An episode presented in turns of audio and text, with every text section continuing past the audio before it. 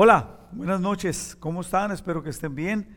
Ah, aquí estamos, estamos contentos en la iglesia y seguimos adelante con nuestro estudio del libro de Efesios y estamos entrando cada vez en, en cosas más importantes, ¿no? Que el, apóstol escribe.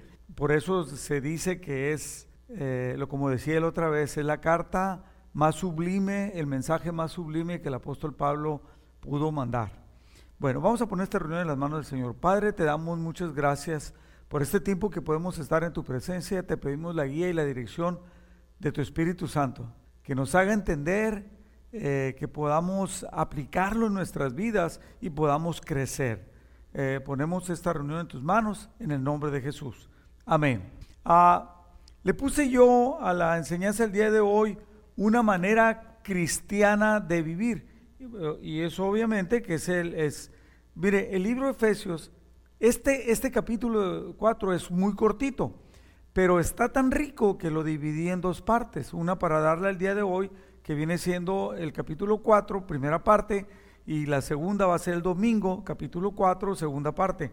Entonces esto nos habla de una manera cristiana de vivir, y voy a, el versículo clave es Efesios 4.1 Dice, eh, voy a utilizar la NTV. Por lo tanto yo, prisionero por servir al Señor, les suplico que lleven una vida digna del llamado que han recibido de Dios, porque en verdad han sido llamados. Qué tremendo, ¿no? Claramente convoca a, a, una unidad y a una manera de vivir. Yo pues preso en el Señor, es la Reina Valera, os ruego que andéis como es digno de la vocación con que fuisteis llamados, con toda humildad y mansedumbre, soportándoos con paciencia los unos a los otros en amor, solícitos en guardar la unidad del Espíritu en el vínculo de la paz. En la Biblia al día dice, así como donde, aquí donde dice en la Reina Valera, solícitos en guardar la unidad, en la Biblia al día dice, esforzaos por la unidad, ¿no? En la Biblia el lenguaje sencillo dice, hagan todo lo posible por tener la, unidad. Y en la Biblia Dios habla hoy, dice, procuren mantener la unidad. Fíjese estas cuatro palabras, solícitos, esfuércense, hagan todo lo posible y procuren. Esto habla de que debe de haber un esfuerzo bien grande en mantener la unidad. Versículo 4. Un cuerpo y un espíritu como fuiste también llamados en una misma esperanza de vuestra vocación, un Señor, una fe, un bautismo, un Dios y Padre de todos, el cual es sobre todos y por todos y en todos. Fíjese, esto habla pues de que solamente hay un Dios, solamente es un Padre, solamente es un bautismo, solamente es una fe. Aunque yo sé que usted se ha podido a veces encontrar, yo me los he encontrado, personas que son sectarias, personas que creen que su iglesia es la de veras. Que dice, luego, luego, por ejemplo, el otro día platiqué con una persona y me, luego me dijo, eh, ¿cómo te bautizaste tú? Le dije, no, yo no me bauticé, me bautizaron. Bueno, ¿cómo te bautizaron? ¿En el nombre del Padre, del Hijo y del Espíritu Santo?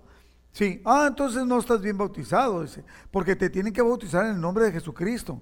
Santo Dios, otra vez, empezar a batallar con este tipo de cosas, ¿no? Pero bueno, no haga caso a eso. Dice claramente que eh, debemos de ser solícitos o esforzados o hacer todo lo posible para que haya una unidad.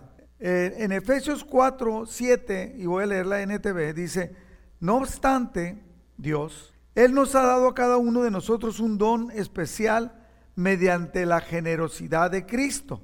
Por eso las escrituras dicen, cuando ascendió, a las alturas, se llevó a una multitud de cautivos y dio dones a su pueblo. Fíjense que dice ascendió, o sea, subió. Sin duda eso significa que Cristo también descendió a este mundo inferior. 10. Y el que descendió es el mismo que ascendió por encima de todos los cielos, a fin de llenar la totalidad del universo con su presencia. Pero a cada uno de nosotros fue dada la gracia conforme a la medida del don de Cristo. A cada uno de nosotros, lo voy a parafrasear, pero a cada uno de nosotros la gracia de Cristo nos dio un don, nos dio un llamado, derramó algo en nosotros. Versículo 11. Ahora bien, Cristo dio los siguientes dones a la iglesia. No pierde atención esto, ¿no? Los apóstoles, o sea, Él nombró apóstoles, Él nombró profetas, evangelistas, pastores y maestros. Mire, yo sé que usted ha conocido personas que creen que pueden funcionar en todas las áreas. Y es probable, ¿no? Que sí, que sí puedas moverte en alguno de los dones, pero normalmente el evangelista eh, puede dar muy claro un mensaje, puede tocar gente, pero no tiene el don de pastor. O sea, ¿por qué? Porque un pastor debe de cuidar a la iglesia. Yo he visto a personas que claramente facilito se dicen pastores, pero yo veo que no se preocupan por las personas. No les importa si alguien sale lastimado o no sale lastimado, etc. Ahora, el ser pastor no quiere decir que eres perfecto. El ser maestro no quiere decir que seas perfecto. O si eres apóstol o profeta, no, no es que seas perfecto. Pero está hablando de estos cinco dones que Cristo da a la iglesia. Ellos, estos cinco, tienen la responsabilidad de preparar al pueblo de Dios. ¿Para qué? Para que lleve a cabo la obra de Dios y edifique la iglesia, es decir, el cuerpo de Cristo. Fíjese claramente, ese proceso, versículo 13, continuará de edificar a la iglesia hasta que todos los que pertenecemos a la iglesia, usted y yo, alcancemos tal unidad en nuestra fe y conocimiento del Hijo de Dios que seamos maduros en el Señor, es decir, hasta que lleguemos a la plena y completa medida de Cristo. Aquí hay un propósito. Fíjese, primero es una tarea, la da la responsabilidad de preparar al pueblo de Dios. Y luego, ¿para qué? Para que lleguemos a la plena y completa medida de Cristo, para poder ser completos. Entonces el propósito es que la iglesia, Cristo nos da a la iglesia apóstoles, profetas, evangelistas, pastores y maestros. Y eso es para que podamos llegar nosotros a ser edificados y maduros en el Señor. Ese es el propósito. Versículo 14. Entonces, cuando eso suceda, que seamos maduros y completos en el Señor, ya no seremos inmaduros como los niños. No seremos arrastrados de un lado a otro, ni empujados por cualquier corriente de nuevas enseñanzas. No nos dejaremos llevar por personas que intenten engañarnos con mentiras tan hábiles que parezcan la verdad. Esto es una consecuencia. Al estar preparado, fíjese bien, la tarea, edificar al cuerpo de Cristo, crecer para que podamos llegar a ser maduros. Ese es, ese es el propósito. Y la consecuencia es que no seremos inmaduros y no seremos arrastrados, no seremos engañados, no nos dejaremos llevar por personas que intenten engañarnos. Como dicen, como hemos dicho muchas veces, te llevan al baile, ¿no? Porque no sabes. Entonces, Efesios 4:14, ya no seremos inmaduros como los niños. Decía, no seremos arrastrados, lo quiero enfatizar. No seremos arrastrados de un lado a otro, ni empujados por cualquier corriente de nuevas enseñanzas. No nos dejaremos llevar por personas que intenten engañarnos con mentiras tan hábiles que parezcan la verdad. En cambio, en vez de eso, Hablaremos la verdad con amor y así creceremos en todo sentido, hasta parecernos más y más a Cristo. Fíjese bien, hay muchas personas que pueden hablar la palabra, te pueden enseñar, pero por otro lado te atacan, te ofenden, te lastiman para tratar de demostrar que ellos son los de a de veras. Pero en realidad nosotros debemos parecernos más y más a Cristo. Él es la cabeza de su cuerpo, que es la iglesia. Él hace que todo el cuerpo encaje perfectamente. El profeta, los que están creciendo, los maestros, el pastor, nada va a tratar de sobresalir o va a tratar de demostrar que él sí es espiritual, que él sí sabe, que él sí entiende. Al contrario, va a estar preocupado para que todo embone perfectamente, ¿no? Cristo hace que todo el cuerpo encaje perfectamente y cada parte, al cumplir con su función específica, ayuda a que las demás partes se desarrollen. Entonces todo el cuerpo crece y está sano y lleno de amor. ¿Por qué? Porque Cristo es el ejemplo de, del amor. Aquí en estos 16 versículos, porque solamente vamos a llegar hasta el 16, puedo encontrar yo siete principios que podamos que podemos aplicar en nuestra vida con el objetivo de vivir cristianamente. Ahora mire, el problema es que hay personas que quieren vivir cristianamente, pero se dejan llevar por sus propios orgullos, sus propios deseos y, su propia voluntad en vez de hacer caso a lo que, lo que dice esta carta, ¿no? Por eso son estos siete principios. El primer principio que podemos aplicar a nuestra vida es que debemos de vivir como Dios quiere. A ver, a ver, ¿cómo como Dios quiere? Es que Dios quiere que vivamos de una manera especial. El vivir como Dios quiere es nuestra manera de predicar con el ejemplo. Cuando tú vives de una manera cristiana, otros que te ven, aunque no les hables, van a estar aprendiendo que hay una manera cristiana de vivir. Esa es el mejor sermón que tú puedas predicar. Más que con las palabras, más que explicar la Biblia, la manera de vivir. Ahora, podemos entender que podemos vivir como, eh, eh, como queremos. O sea, normalmente cada persona quiere vivir como él quiere. Aún siendo cristianos hay una tendencia. Eh, por eso muchas veces le quieres explicar a alguien y dicen, mira, para vivir como tú vives, para hacer lo que tú haces, prefiero quedarme así como estoy. Ojalá que no sea el caso de nosotros. Podemos vivir como queremos o podemos vivir como Dios quiere. ¿Qué es esto lo que Dios está diciendo? Pero en realidad es una selección nuestra. Cuando dice la palabra de Dios, que vivan dignamente con el llamado eh, para lo que fui, con la vocación con que fuiste llamado, dice la Reina Valera. Segundo punto, segundo principio. Somos llamados por Dios a vivir dignamente. No es una casualidad de que, de que seamos cristianos, no, es un llamado. No es algo que nosotros quisimos, no, aceptamos, es verdad. Somos llamados por Cristo, seleccionados por Cristo. Dice la palabra de Dios, lo hemos, lo hemos estado desde el capítulo primero de Efesios, que somos predestinados. Entonces, no es algo que seleccionamos. Dios nos predestinó y nosotros aceptamos. Tampoco es un deseo personal. El que, ¿sabes qué? Voy a vivir de tal manera. No, es un llamado. Es, lo que, es algo que debemos de entender.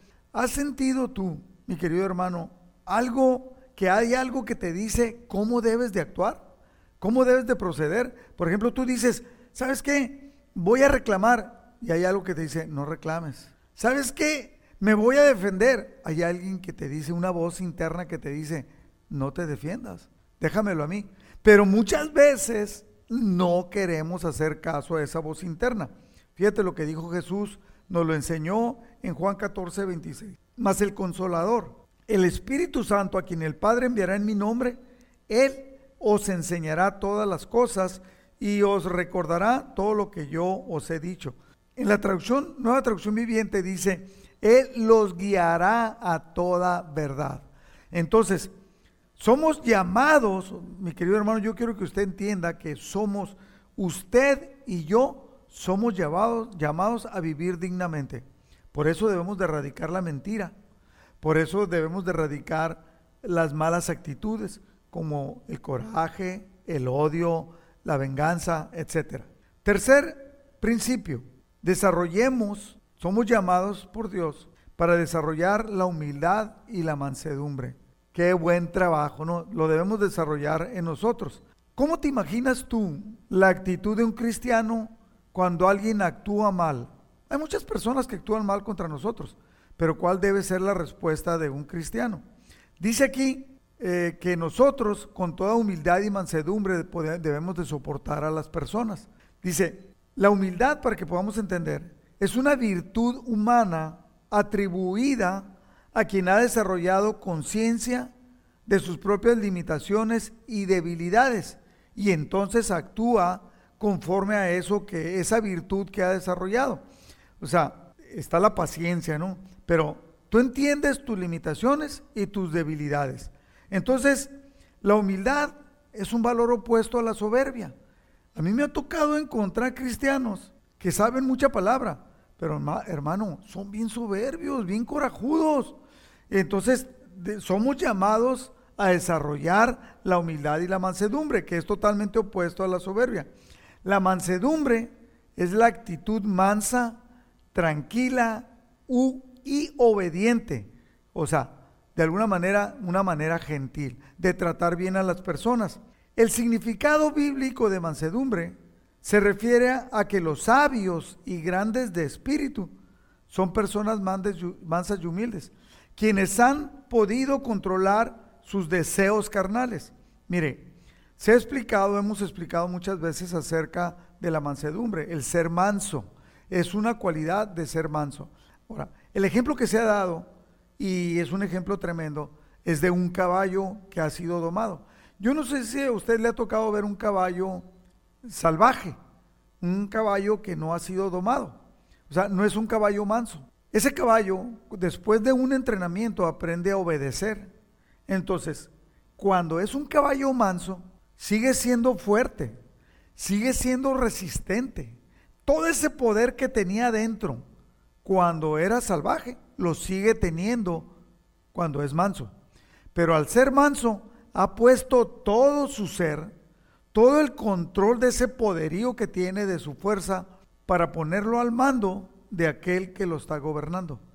Entonces el cristiano, con todo lo que teníamos, que éramos arrogantes, soberbios, eh, necios, ah, entendidos de muchas cosas, creyendo que todo lo podíamos. Bueno, todo eso lo tienes que tomar, tomar control y ponerlo bajo la, bajo la orden, bajo el mando de Jesucristo. Para entonces ser una persona que te puedes encontrar con personas difíciles y tú vas a actuar bien. Que te vas a encontrar en situaciones difíciles y tú vas a tener una correcta actitud. Entonces, la humildad y la mansedumbre. Personas que no debían enojarse, que, que antes se enojaban, no debían, el ser manso es entender que no debían enojarse con facilidad. No me voy a enojar, me voy a tranquilizar. Entonces, sobre todo, habla del, del, significado bíblico de mansedumbre, aquellos hombres creyentes frente a los que no son creyentes, dándole el mismo respeto que a los creyentes. No tildarlos de loco, no ofenderlos, no, no, al contrario, el ser manso, tener bajo control tu carácter. Y yo sé, por ejemplo, aquí en la iglesia tenemos gente, tenemos personas que nosotros conocemos que somos de un carácter fuerte, muy fuerte. Pero ¿qué, tenemos, qué debemos de hacer? Eh, este tercer principio, desarrollar la humildad y la mansedumbre para no poder, mire, a mí me ha tocado ver mujeres así chiquitas, mandando hombres muy, y no me estoy refiriendo a nadie para que no se vaya a ofender, a hombres muy grandotes. Y eh, lo que pasa hasta que el hombre ha aprendido a controlar para hacerle caso, para no tener un pleito, eso es tener bajo control. Cuando controlamos nuestro carácter, cuarto principio, soportar a los demás. Este soportar tiene dos conceptos, mire, eh, viene en el griego, en esta parte, el griego es anejomai, que significa soportar con paciencia los errores y las flaquezas de alguien. Cuando alguien está fallando, cuando, alguien es bruto, cuando alguien es indolente, cuando alguien es necio, cuando alguien es imprudente y, cree que todo lo sabe, nosotros que somos ah, mansos y humildes y que hemos aprendido a soportar a los demás, podemos soportar con paciencia esos errores. Dios quiere, además, al venir aquí en la palabra de Dios, es que Dios quiere que aprendamos a soportar a los demás. ¿Significa entonces que debemos aguantar a la gente todo el tiempo? Sí y no. Eso es parte del asunto de la, mansedumbre, de la humildad y de lo que Dios quiere. Pero no es lo más importante el soportar a los demás todo el tiempo. Más que nada, este soportar, que significa sostener. Por ejemplo, cuando las patas de una mesa están soportando la mesa, la cubierta la está, soportada por las patas. O el clavo que pone en la pared uno uh, sostiene un cuadro y el cuadro no se cae porque está soportado. Entonces, Nosotros debemos de soportar, sostener, aguantar para que no caigan, para que no les pase algo malo a las personas que nos rodean. En otras palabras, debemos de aprender a ponernos en el lugar de las otras personas, intentar comprenderlas, tenerles paciencia y ayudarlas cuando experimenten problemas y dificultades. En otras palabras, somos llamados a tener una excelente actitud. Quinto punto, quinto principio, la unidad. La unidad es responsabilidad de todos, no es responsabilidad del pastor, no es responsabilidad del copastor, de los maestros de la escuela dominical, de las señoras del grupo de dama. No, no, es responsabilidad de todos. Siempre vamos a encontrar a alguien que esté aventando piedras, que esté eh, tratando de calar y dice y hace comentarios y sube videos al, YouTube y, y hace comentarios para que a ver quién brinca, ¿no? Porque él quiere jalonear. Efesios 4:3 la Biblia, en lenguaje sencillo, dice, hagan todo lo posible por vivir en paz, para que no pierdan la unidad que el Espíritu les dio. En Colosenses 3:14 dice, sobre todo, vístanse de amor, lo cual nos une a todos en perfecta armonía. Qué bonito lo explica, ¿no? Es por amor que tratamos de mantener la, la armonía. En Juan 17, 21, y voy a utilizar la Biblia en lenguaje sencillo, cuando Jesús habla de la unidad, que está orando por nosotros, por sus discípulos y luego por los que íbamos a creer, dice, te pido, Padre, que se mantengan unidos entre ellos, entre nosotros. Y que así como tú y yo, Padre, estamos unidos, también ellos, usted y yo y con los demás de la iglesia, ellos se mantengan unidos entre ellos y con, con nosotros, o sea, con Jesús y con el Padre. Así la gente del mundo creerá que tú me enviaste. Le pregunto yo, hermano, ¿está siendo usted un, agente de unidad? ¿O lo que usted hace va y comparte con alguien y dice, ¿te fijaste lo que hicieron? ¿Te fijaste lo que dijeron? Y empiezas a sembrar discordia. Para que alguien se enoje con otro, para que alguien tenga una mala actitud. Hermano, eso no es. Este principio, la unidad, es responsabilidad suya también, de todos. Sexto punto, los dones son dados para perfeccionarnos con un propósito. Efesios 4:11 dice, ahora bien, Cristo dio los siguientes dones a la iglesia, los apóstoles, los profetas, los evangelistas, los pastores y maestros. Ellos tienen la responsabilidad de preparar al pueblo de Dios para que lleve a cabo la obra de Dios y edifique la iglesia, es decir, el cuerpo de Cristo. Estos son los dones que da el Padre, ¿sí? O sea, estos dones que acabamos de, leer ahorita son los dones que da el Hijo, ¿sí? Apóstoles, profetas, evangelistas, pastores y maestros. No más como referencia, hay otros dones. Unos los da el Padre, vienen en Romanos 12, del 6 al 8, que son los dones de profecía, de servicio, de enseñar, de exhortación, de repartir o dar, de presidir o de misericordia. Es algo que Dios da dones. Y también vienen los dones del Espíritu. Estos dones eh, los habla en Corintios. Palabra de sabiduría, palabra de ciencia, palabra de fe, palabra de sanidad, eh, milagros, eh, profecía, discernimiento de espíritus, lenguas e interpretación de lenguas. Estos dones los da el Espíritu Santo. Sí, uno los da, uno los da el Padre, otros los da Cristo, que son los, los apóstoles, profetas, pastores, evangelistas y maestros. Y estos dones, ¿no? Todos se mueven en unidad. Y séptimo punto es que debemos crecer a la medida de Cristo. Es esta, esta parte de la palabra dice, debemos de crecer en conocimiento.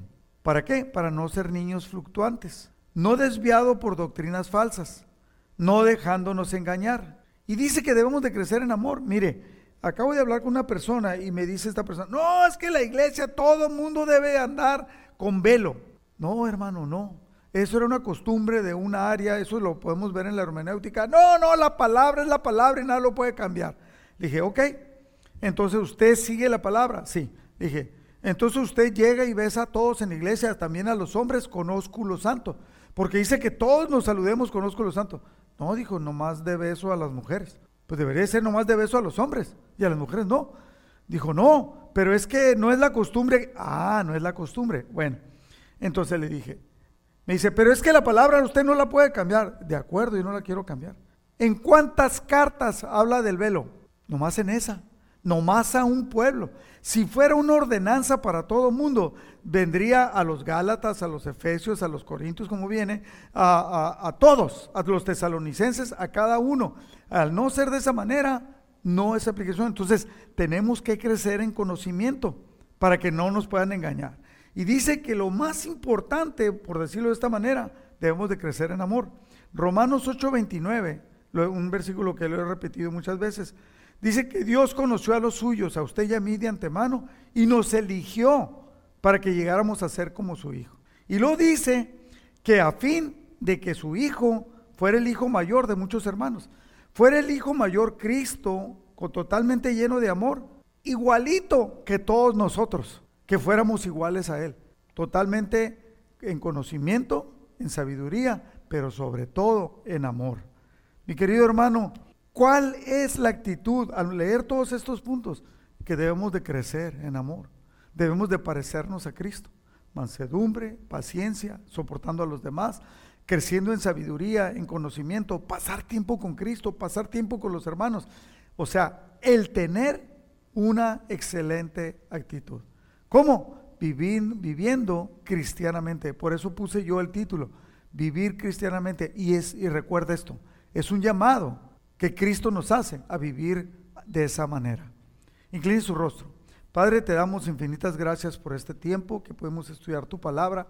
Te pedimos que, nos, que tu Espíritu Santo nos enseñe a aplicarla en nuestra vida para que podamos crecer y que en realidad cada uno de nosotros crezcamos a la plenitud, la estatura de Cristo para poder ser de bendición y que cada día más, más personas lleguen al conocimiento tuyo en el nombre de Jesús. Amén. Dios le bendiga.